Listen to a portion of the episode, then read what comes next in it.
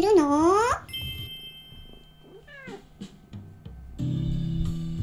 こんにちは。サラホリスティックアニマルクリニックのホリスティック獣医サラです。本ラジオ番組ではペットの一般的な健康に関するお話だけでなくホリスティックケアや地球環境そして私が日頃感じていることや気づきなども含めて様々な内容でイギリスからお届けしております。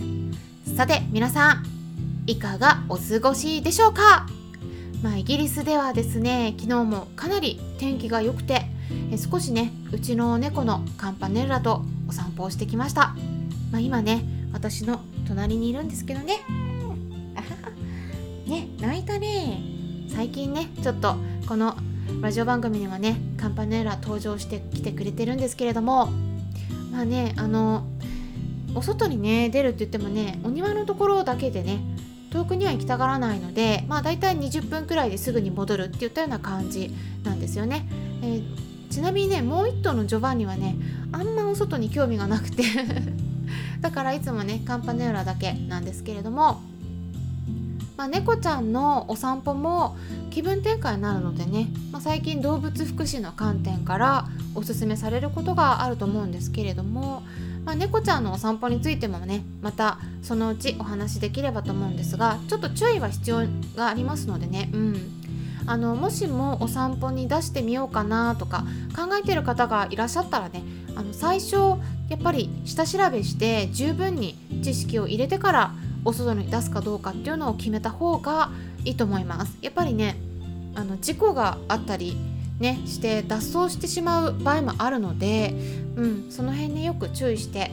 くださいね。あとうちの猫たちあんまりね問題にはなってないんですけど、まあ、1回お外に出すともうその後から毎回、うん、あの出たがったりすることがあるので、まあ、そうすると毎日泣いてしまって大変になる場合もありますからね。その辺りよくよく注意して決めていかれるといいと思います。さてですね今回はご質問にお答えしたいと思います。ハムスターの飼い主さんからのご質問だったんですが今回のお話はですね全ての動物さんに通じるお話になりますし人間の方でも証明されているお話をしますから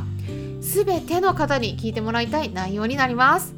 どうしたら長生きできるのか興味のある方は是非最後まで聞いてみてくださいね。いただいたご質問はこんな感じでした。質問箱に記載してくださった文章をそのまま読み上げていきますね。ハムスターのことでも大丈夫ですか？ハムスターに野菜を食べさせると長生きすると言っている人がいますがどうなのでしょうか？あるキティです。よろしくお願いします。ということなんですけれどもはい結論からねお伝えしますとはい長生きできると思います。はい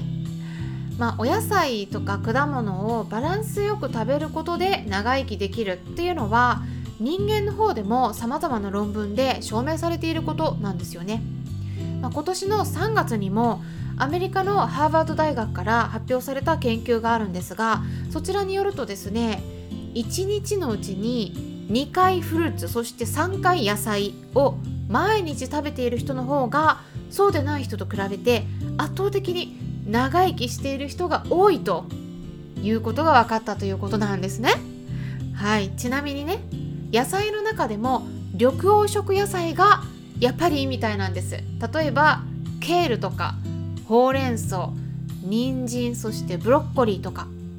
果物については柑橘類とかベリー系がすごくいいと言われています。でねこの野菜とか果物の中に含まれている何が健康に影響を与えているのか言いますといろいろあるんですが最近の研究で分かってきたことはフラボノイドですね。そのフラボノイドの中でもですね特に一番老化を防ぐ効果が高いと言われている物質があるんです。何か言いますとそれはフィセチンと呼ばれる物質なんです。フィセチンカタカナで検索したらいろいろ出てくると思うんですけどこれがすっごく重要であるということが分かってるんです。このフィセチンと呼ばれる成分を多く含むのは果物であればストロベリーとかリンゴマンゴーとかキウイとかそして野菜であればトマトとかキュウリ。などと言われています、まあ、これは人間だけではなくてマウスの研究でも同じような結果が出てるんですね。ハムスターさんはマウスの研究が参考になります。で老化にはねピセチンと呼ばれる物質が関わっていることが証明されてるんです。でじゃあ寿命っていうのはなぜ決まっているのか言いますと私たち人間でも動物でも時間が経過すればするほどそれにつれて老化していくからなんですよね。ずっと健康であり続けたとしてもやっぱり最後は寿命を終える時が来ます。それは老化するからなんですよね。誰であっても10歳の頃はお肌もピチピチしていたのに100歳になればシワがたくさんできて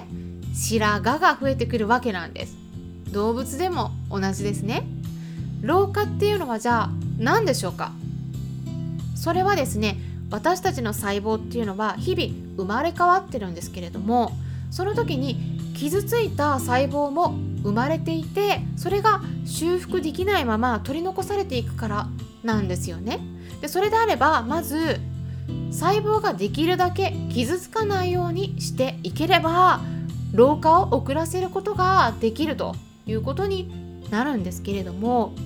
マウスの実験でもですねこのフィセチンを与えたところ細胞の傷つくレベルを下げることができて寿命を延ばすことができたという結果が得られているんですね。はい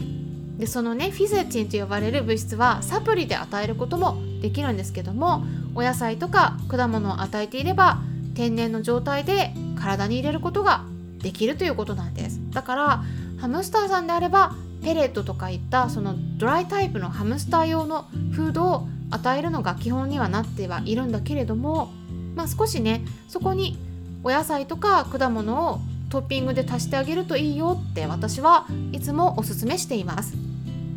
じゃあ具体的にどのくらいの量を与えたらいいかっていうのがね気になると思うんですよね。最初に結論をお伝えします。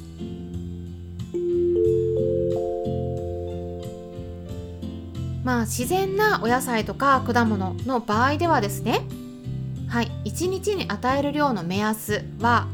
ゴールデンハムスターの場合はだいたい3から 4.5g ジャンガリアハムスターの場合は0.6から 0.9g ということになります。はい。かなりですね。あちょっと音がねちょっと違ってたけど。かなり量が少ないですよね。はい。でね栄養のバランスがとっても重要なのはハムスターさんだけではなくてワンちゃんとか猫ちゃんなどの他のペットと呼ばれる動物どの子でも同じなのでいくらですね体にいいと言われてても野菜とか果物ばかりを与えてたらさすがにね他の栄養の方が不足してバランス崩してしまいますからあくまでもトッピングとして与えていってください。でそのトッピングの目安っていうのはねこれはハムスターさんに限らずどの動物でも大体ですね今与えている食事の量の全体の約10%までが基本なんです。ただね自然なお野菜とか果物って水分量はだいたい60から70%場合によっては80%くらいありますよね。で実質の栄養を含む部分としてはそうすると大体全体の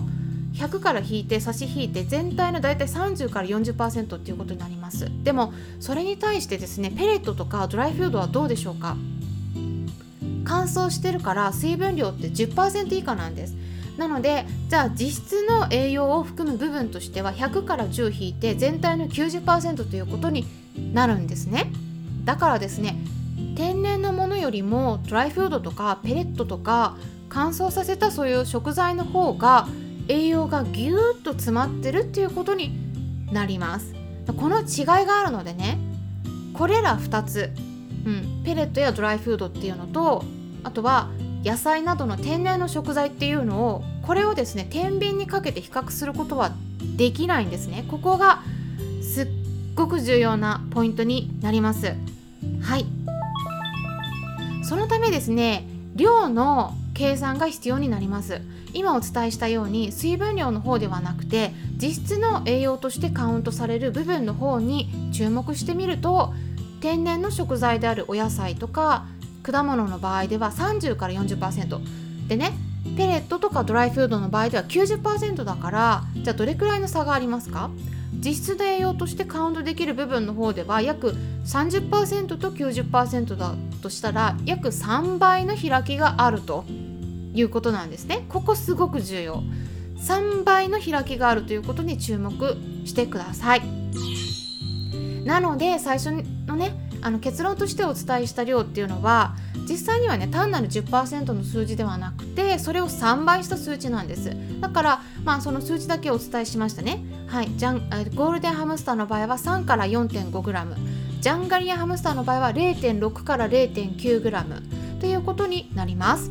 まあちょっとね分かりにくかったかもしれないんですけれどもハムスターさんはね体がとっても小さいのでちょっと量をね超えてしまった場合にはね本当にすぐにねバランス崩して下痢したりすることありますからキッチンスケールで量をしっかり測ってあげてください。であと新しい食材を加える場合はそれもねほんと最初少量からにして様子を見ながら増やすようにしてってくださいね。っていうことで、えー、今回は野菜を与えた方が長生きするの？というご質問にお答えしていきました。